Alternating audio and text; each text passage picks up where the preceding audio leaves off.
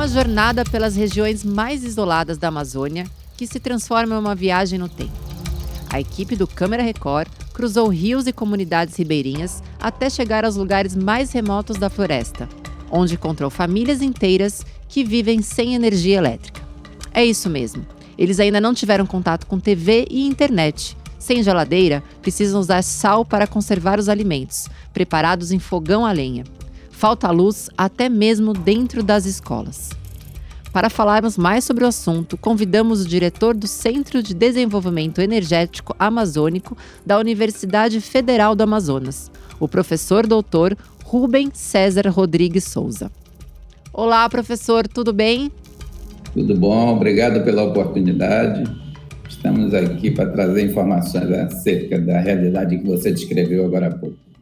A gente que agradece, é um assunto extremamente importante e eu tenho certeza que você vai nos ajudar a entender melhor o que acontece na região, né? Então, professor, para a gente iniciar a nossa conversa, né, eu queria saber, é, no programa, né, os nossos repórteres conversaram com diversas famílias que até hoje nunca tiveram contato com a energia elétrica, né? Por que, que essas comunidades não têm acesso até hoje à energia elétrica? Bom, na verdade, é, há uma série de, de elementos que são postos para justificar essa situação, que eu vou colocar inicialmente quais são. Então, se alega que há uma baixa densidade populacional, isso é fato, né? então, são populações dispersas numa área muito grande Há uma dificuldade de logística para atendimento dessas, para chegar até essas comunidades é difícil o acesso. É, e basicamente esses são os dois fatores que levam a custos elevados. No entanto, o que me parece é que faltam políticas públicas adequadas para, a superação desse problema. Então, quando nós observamos essa, esse contingente diante do conjunto da população brasileira, ele não é tão significativo, ele é pequeno. E quando nós é, vemos o serviço que eles prestam para o Brasil é muito grande, porque eles ajudam a preservar a floresta. Falando de Brasil, né, no caso, a gente tem, sabe dizer quantos brasileiros atualmente não têm acesso à energia elétrica? Bom, é, esse é um número que sempre se perseguiu, é um número que todo mundo quer. No entanto, nós temos alguns números de, oficiais de referência e alguns percentuais não oficiais. Então, quando nós olhamos os dois programas que o governo federal vem é, desenvolvendo, um que começou em 2004, que é o programa Mais Luz, é, programa Luz para Todos, né?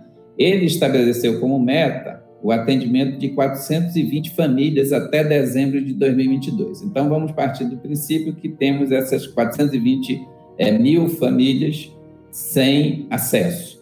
Mas existe um outro programa governamental, que é o programa Mais Luz para a Amazônia, que também estabeleceu metas para dezembro de 2022, aonde nós vamos estar falando de 219 mil famílias não atendidas. Então, somando isso aí, nós vamos chegar a um total de 639, 640 mil famílias. E se nós admitirmos cinco pessoas por família, nós vamos chegar aí a 3 milhões e 100 mil pessoas sem acesso à energia elétrica. E como é que eles estão? Onde é que eles estão concentrados fundamentalmente? Na Amazônia. Eles estão fundamentalmente na Amazônia. E podemos até, é, a partir de informações não oficiais, imaginar uma distribuição percentual dessa população. Então, nós temos estimativas de que 50% dessa população está residindo em áreas de conservação, né? áreas que são preservadas.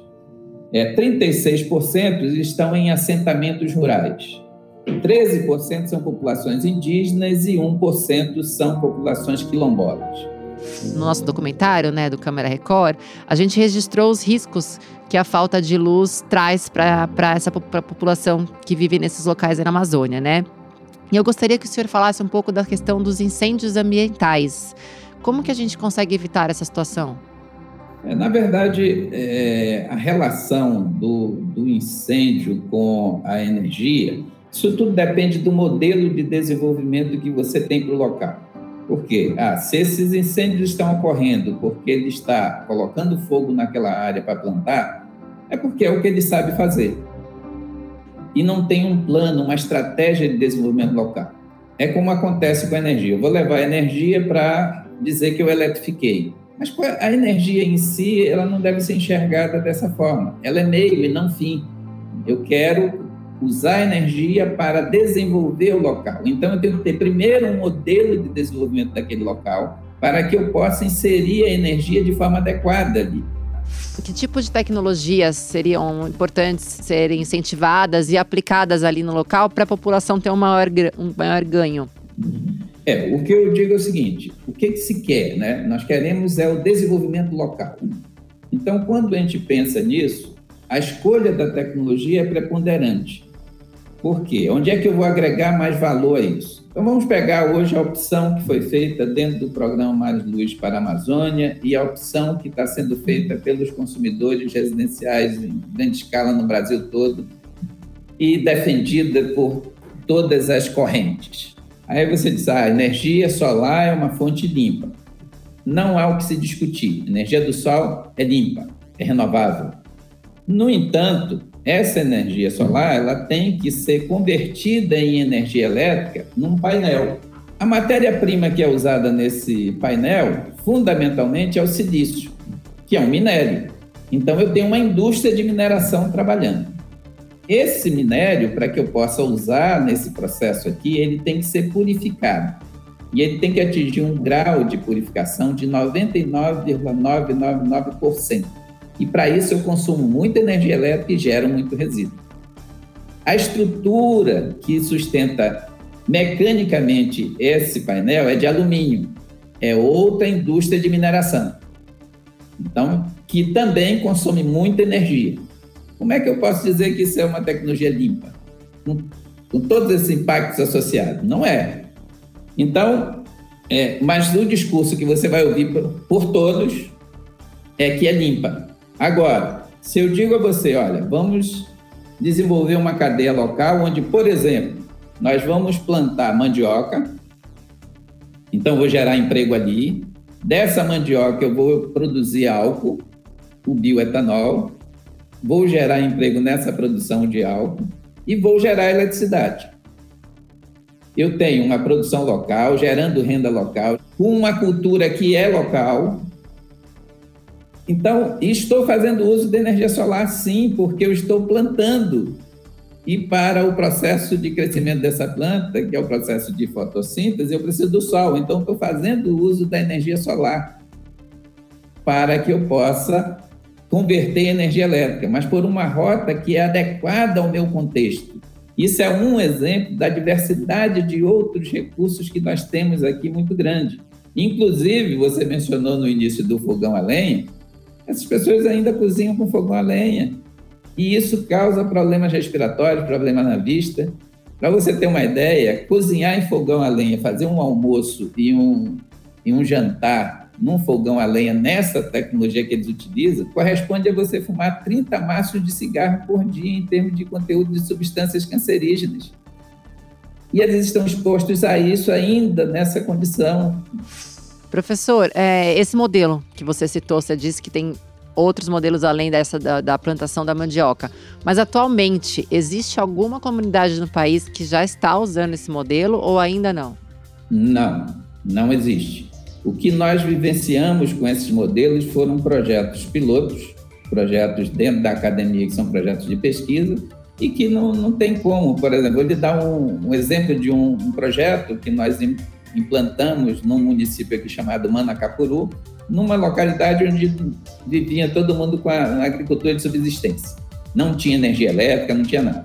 Fomos lá, implantamos uma agroindústria de polpa de açaí e geramos energia com o caroço do açaí.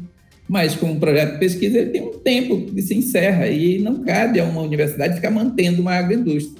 Não houve ninguém que tomasse conta disso e replicasse essa solução. E eu queria te agradecer imensamente por ter aceitado o nosso convite para trazer mais essa informação para quem está nos ouvindo aqui no podcast do Câmara Record. Muito obrigada. Hoje a gente conversou com o diretor do Centro de Desenvolvimento Energético Amazônico da Universidade Federal do Amazonas, o professor Dr. Rubens César Rodrigues Souza. Para você escutar este e os demais podcasts do Câmara Record, siga nossas redes sociais no arroba Câmara Record ou acesse r7.com barra Câmara Record. Muito obrigado pela companhia de vocês e até o próximo.